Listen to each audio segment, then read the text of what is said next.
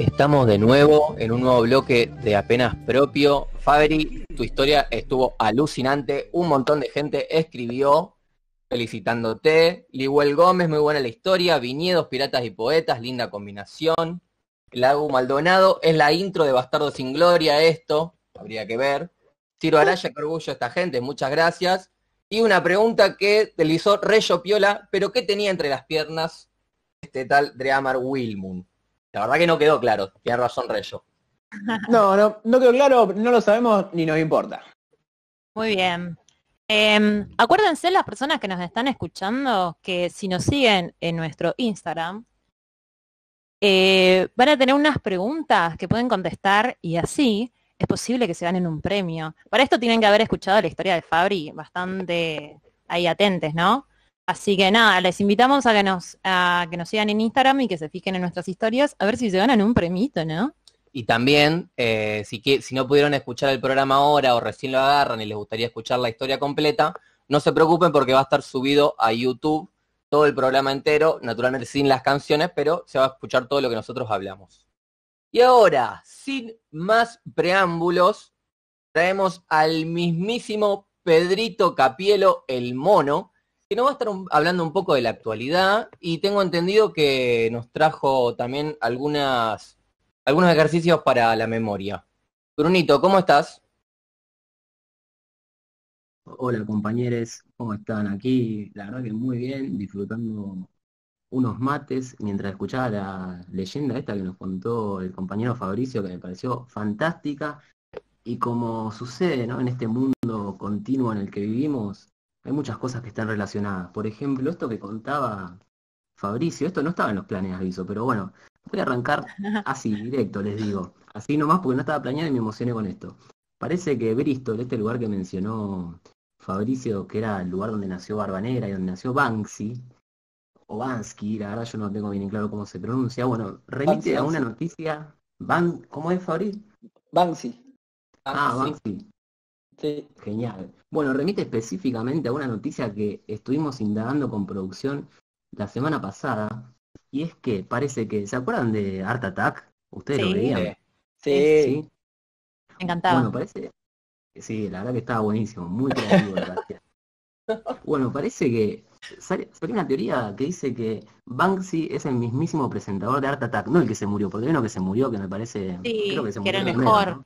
El Rui Sí. Torres se murió en, en situación trágica, la verdad. No sé, no quiero Sí, pero- bajarla mucho, pero me parece que se mató. Pero eso está chequeado. De que está muerto, está muerto. Porque yo, yo escuché que no, que era mentira, digamos. No, eso le dijeron a las niñas. Para que no la pasen tan mal. Mm. Una granja. Ojalá que el de Art Attack sea Banksy, porque la verdad que esas son las noticias que uno quiere escuchar y uno quiere leer. Sería, la verdad, un maravilloso. Bueno, Para mí sí es un pirata. Efectivamente dicen que esta segunda, este segundo presentador de Art Attack es el mismísimo Banksy, Banksy, perdón la pronunciación, pero me cuesta, porque resulta que este presentador de Art Attack segundo tenía una banda de heavy metal. Y apareció un hecho misterioso en el que luego de cada concierto de heavy metal que se daba en alguna ciudad, aparecían grafitis de este Banksy. Esta es como la argumentación que lleva a pensar que podría ser la misma persona. Sí, de la banda era Ma- Massive Attack. Esa. Ah, listo. Este estudió, Son- me parece. ¿eh? Son misterios de la actualidad, ¿no? Es, es una conspiranoia sana dentro de todo. La verdad que saca las Sí, ganas sí. de conspirar esa teoría. Es sana, involucra el arte, la música.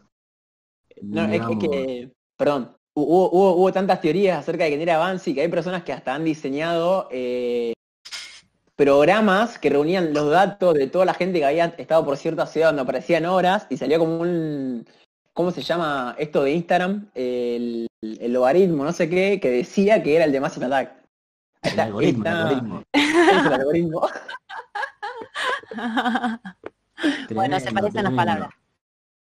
No, la verdad, tremendo esto de Bristol, de, la piratería que mencionaba Fabri. Y bueno, esto también me lleva a otra cuestión que quería mencionar en particular el día de hoy, ¿no? Porque la piratería, como mencionó el compañero, y ahora Coto yo, es actual. Es actual la piratería. No ha pasado de moda. Hay una cuestión ahí de la corona británica y su piratería infinita e inherente. Siguen existiendo estas prácticas y bueno, como las noticias que estamos relatando son actuales, en particular las que nos remiten al día de hoy, ya que estamos llamados a revivir la memoria de nuestra patria, una patria que en sus aspiraciones de soberanía económica, independencia política y justicia social fue enfrentada por este recurrente pirata inglés, ¿no? Estoy hablando de que hoy es el aniversario de la Noche de los Lápices y también del golpe de Estado de 1955 que derrocó al general Perón. Me parece importante mencionar esto porque, bueno, recordar es necesario para hacer vivir. Y bueno, estas medidas, tanto el golpe del 55 como 21 años después, la desaparición de estos estudiantes secundarios que militaban por una patria más justa, fue una medida que fue directamente contra el pueblo, no argentino, así que me parecía que era importante tener presente estas fechas. Totalmente. Hoy venía pensando, eh, cuando dijimos que íbamos a hablar de estas efemérides, me puse a pensar eh, sobre hacer este ejercicio de la memoria y de traer estos temas, de nombrarlos, de decir nunca más. Y, un poco descreído, tal vez pensé que no, tal vez ya era como que me sentía un poco abrumado por, por levantamientos de derecha o ese tipo de cosas, pero estoy después como que me, llegó una gratificación al saber que cada 24 de marzo eh, la gente puede salir a la calle, excepto este, lamentablemente, a expresar y dar un mensaje eh, a la sociedad de que queremos vivir en democracia. Y eso es algo que para mí realmente no, no es tan fácil de, estar, de hacer ese nivel de consenso en Latinoamérica y es algo para estar orgulloso como argentino directamente. Eh, yo lo que sumaría ahí con esto de la noche de los lápices, que me parece muy importante, también ahí como pensando un poco eh, en esta cuestión de charlar sobre estos temas, eh, me acordé en la secundaria que hablamos de la noche de los lápices y yo creo que en todas las escuelas en general como que se habla de la noche de los lápices. Y me acuerdo que en la secundaria hablábamos mucho de esto del boleto estudiantil, ¿no? Y de cómo eran, o sea, el discurso es un poco ahí está ligado a cómo personas que estaban luchando por el boleto estudiantil, que eran estudiantes y que no sé qué, que se los habían llevado, que qué injusto. Y me parece muy importante un poco volver, o sea, discutir un poco con ese discurso que creo que es bastante generalizado en un montón de lugares, eh, que no eran solamente estudiantes, que no eran solamente personas que luchaban por el boleto estudiantil porque era un derecho de estudiantes, sino que eran militantes. Y que todo lo que sucedió ahí, lo que le hicieron a estos pibes, que eran pibes y pibas eh, que eran estudiantes, se lo hicieron porque eran militantes. Eh, y nada, y en eso también el punto de unión entre el golpe y entre lo que pasó en la dictadura en el 76. Totalmente, sí. Eh, y también retomando lo que decía Augusto, me parece, ¿no? Por eso reivindicar este vivir en democracia, y no solo eso, sino junto con las ideas militantes que vos mencionás, sale este vivir en democracia y por un futuro decidido, ¿no? Desde la soberanía del propio territorio que habitamos. Así que bueno, eh, me parecía importante que recordemos un poco esto, que lo revivamos y que hagamos un poco de iluminación. Y para continuar, no sé si quieren que les relate alguna otra noticia que estuvimos investigando con producción. Por favor. Bueno, parece, ustedes conocen, no sé si les gustan las películas. Obvio. O la serie, me parece que está de moda esto en el siglo XXI, ¿no? De series, películas. A mí me gustan las películas, no las veo mucho, pero me gustan, la verdad. Es mainstream. Es mainstream, claro. Y bueno, parece que esta página que se llama IMDB, no sé si ustedes la ubican. No. Yo... Un poco. Bueno, IMDB es una página que como que rankea películas, uno puede entrar y votar qué película le gusta, cual no hay arma de ranking. Yo me acuerdo que hace muchos años cuando miraba más películas, como que no sabía cuál ver y en vez de poner ahí en Google las mejores películas para ver esta noche, entraba a IMDb porque sabía que ahí iba a encontrar ah, de como que el público vota y vos después entrar y decís tipo esta es la más votada entre la gente que las vio. Claro, vos podías elegir por géneros y te tiraba, no sé, la gente ha votado esta como la mejor película de este género. No sabía que era la gente, yo creí que era un grupo de... Claro, yo, pensé que era una, claro, alguien profesional, entre comillas. No, no, no, es el pueblo mismo con acceso a internet quien podía elegir la mejor película. La gente más capacitada. Yo guiándome por eso, para elegir películas, Así que, bueno, parece que ahora relevaron un estudio donde eligieron como lo más votado de cada país y en Argentina salió como lo mejorcito y más votado los simuladores. Oh. Bueno, no sé qué, opinan de los simuladores. Yo vi capítulos aislados nomás. Ay, gente, la tienen que ver. Cada capítulo es una joya. Hay algunos que son mejores, pero en general, no, recomendadísimo. Quiero que esa sea la conclusión del programa. Miren los simuladores. Perdón acá. Ah. Sí, yo también estoy como el mono, vi capítulos aislados, pero sí, me ha gustado. La vi mucho más cuando era más chico. Y para mono, ¿vos ¿tendrías la número 2 por las dudas? La número 2. Sí, ¿La serie número dos 2? claro. No, pero lo que tengo es un mapa en tiempo real donde ¿Qué? se puede saber en todos los países del mundo qué es lo más votado. Mmm, qué carajo. A ver, tirá una data de un Por país ejemplo, raro. a ver, díganme algún país y yo les puedo decir qué es lo más votado. Eh, Buscá en Rumania.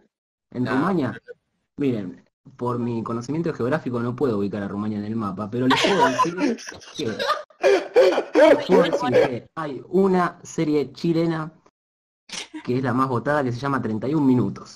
¡Oh! Increíble, 31 minutos. Recomendada. Eh, Pero vale aclarar que para los que vimos 31 minutos sabemos que cada tanto salían el escudo de central atrás de cámara o por ahí. Y ¿Qué? no es casual. Sí, sí, sí, sí, en pueden revisar el Nah. ha visto 31 minutos, puede ir a verlo de nuevo para verificar que hay o un mate de central, o un banderín de central, una remerita de central, va apareciendo a lo largo de toda la serie. Esto está chequeado. Increíble. Está chequeado, está chequeado por mí. Ok. Tremendo. Fuente dura. La voy a ver, la voy a ver. Bueno, después hay una cosa. Yo encontramos con producción una noticia que decíamos, esto es una noticia. A ver, esto me lo pregunto yo también, ¿no? ¿Tiene que dar cuenta de una novedad o no? Porque la verdad nos encontramos con esta- esta noticia y no sabíamos cómo encasillarla, pero parece que hay algo que, que los, ¿cómo que se llama? Los CEOs de Amazon y de Apple, gente muy millonaria, Jeff Bezos. eh, me refiero, claro, a Jeff Bezos y Tim Cook. Bueno, parece que ellos tienen lo que se llama la regla del silencio incómodo. ¿Qué? Es una regla que aplican y siguen, según este diario Infobae, mentes brillantes como la de Tim Cook y Jeff Bezos, donde dejan pasar 10 o 20 segundos antes de responder. Lo que puede parecer una eternidad, pero parece que tiene ventajas que marcan la diferencia. Uh, ¿Sabes dónde vi eso? En The Office. Hay una parte en la cual, ay, les voy a comentar una parte de capítulo. Pero hay una parte en la cual Michael, que es el jefe, por la que no vieron The Office, saca como un manual bajado de internet en la cual eh, tiene como reglas de cómo dirigir una, una conversación, digamos, para llevar el control. Y una de las reglas era eso. Te hacen una pregunta, vos quédate callado por un rato, incomodás a la otra persona y como que sos el líder de la conversación, una cosa así. Eso me hace mi psicólogo también. Yo llego ahí, me dice, hola, yo digo hola, y se queda callado hasta que, no sé, yo empiezo a, a humillarme solo. Cuidado, cuidado con esos psicólogos que no te hablan. Empiezo a humillarme solo. ¿Esa es tu concepción de ir a, a terapia? No, bueno, pero no, no quisiera ahondar, la verdad. Sí, no, no, no, no, ya dijimos no meternos en esos lugares. Peligroso, peligroso humillarse solo y peligroso los psicólogos que no hablan, pero bueno, eso será un tema para No otro es mejor que a otro, la verdad, pero bueno. Bueno, igual hablando esto, ¿no? De, de la duración de un silencio, parece que este Jeff Bezos lo ha hecho durante incluso 30 minutos esto de quedarse callado frente a una pregunta. Bueno, eh, pero ¿qué hacía? ¿Qué? Poner un holograma. Claro. ¿Qué? Digo, es casi, 30 es casi minutos. programa. Che, ¿no será ¿Podremos- psicólogo? Puede ser Podremos hacerlo-. ¿Podremos hacerlo en este programa, quedarnos callados de 30 minutos? Eh, lo probaremos otro día. Como hizo Sergio Massa también, y Nico del Caño. Que con todas las cámaras mirándolo, su mensaje fue pedir 30 segundos de silencio. Más improvisado que nosotros estaba, discúlpeme. Eran, el problema es que eran mentes brillantes, Sergio Massa y Nico del Caño, terrible. Nico del Caño algunos lo asocian a la piratería inglesa, pero bueno, también será otro tema de discusión. A chequear también eso. A chequear. Pero bueno, eh, para no robar más tiempo, quisiera una serie de noticias cortitas, pero como para que debatamos, ¿no? Esto también puede ser una pregunta para el público. El tema de los Vamos. animales, las bestias, como les dicen algunos los animales. Me río solo, perdón. Me gustó cómo pronuncié bestias. Bueno, parece que los animales, eh, el tema de su alma, es una discusión que viene de larga data, ¿no? Algunos pensaban que los animales eran una máquina, acá tenemos a filósofos como Descartes afirmando esto. Antes en el tiempo tenemos a Aristóteles diciendo que los seres humanos somos algo así como animales razonables, no sé qué tipo de cosa decía, algo más o menos así. Pero bueno, a partir del siglo XVII parece que varios filósofos establecen que los animales tienen un alma. Ahora bien, entonces hay a partir del siglo XX un nuevo modo de concebir a la animalidad, a las bestias, donde hay relaciones con los animales humanas y relaciones con los animales animales. Entonces podríamos ver un poco de qué se trata esto de tener una relación animal con un animal. Y parece que masivamente empezaron a aparecer ciertos hechos en el mundo en estos días donde hay relaciones con los animales. Por ejemplo, en Inglaterra, donde un hombre usó una serpiente de tapabocas en un colectivo. Uh, está bueno, es, es práctico sobre todo. Es salvaje, es wild. Es- esa, no sé, ¿usted la catalogaría una- como una relación animal con el animal o una relación humana con el animal? Yo no sé bien qué significa esto, claro. Eh, nos, estamos, nos estamos metiendo en terreno de, de veganos, digamos. Con- Pero para mí el terreno de vegano. ¿Cómo? ¿Qué qué- Alerta, terreno vegano. Eh, me parece a mí que, digamos, definitivamente cuando vos estás usando una víbora de tapabocas, eh, no me parece muy animal, animal. para No, mí es está, como está bastante... persona objeto directamente. claro, claro, claro. La peor de Sí, sí, todas. sí. Claro. poco vegano. Perdón, yo tengo una Una pregunta. ¿La víbora estaba viva?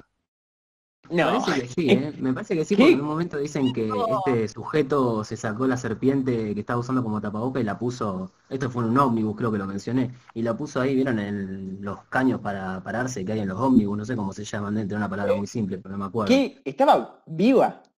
Sí, sí, parece que la investigación de Inglaterra, bueno, está medio que preguntándole al chofer qué onda, por qué dejó subir a alguien con una serpiente del tamaño para usar de tapabocas. Y no estaba en el protocolo Master. Claro. ¿Qué sabía yo? Tipo, La verdad que su nivel de forro es impresionante, que yo lo admiro casi.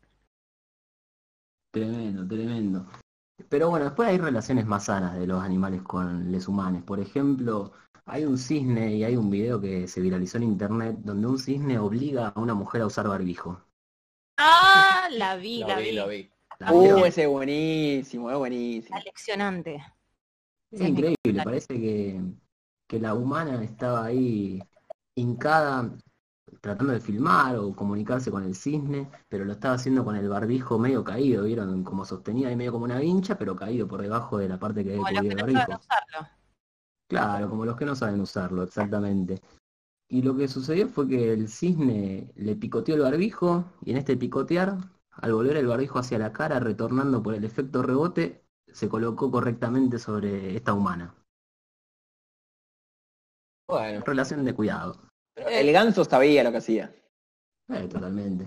está bien. Medio ortiga, pero está bien. No, está bien. Un cisne con conciencia, vos. Y, pero en el video le pega un picotazo en nada amigable, digamos. Y bueno, pero no es nada amigable tampoco que no tenga el barbijo. Muy Bueno, bien el cisne. Línea dura, línea dura. ¿Vos no tenés alguna otra noticia? Eh, no, no, me gustaría que sigan ustedes un poquito. Yo la verdad hasta ahí con las noticias. Porque con esto Eh, del cisne me parece bien para cerrar y decir que hay que cuidarse y quedarse en casa. Para, cerrar un poquito, quería comentar que esto de la serpiente en el bondi es medio relación eh, eh, persona Pokémon, digamos. Tiene ese vínculo especial que, como Pikachu en el hombro, bueno, algo así. Mucha verdad, nada de mentira. Nos vamos a una pausa, vamos a escuchar Queen.com de The Do.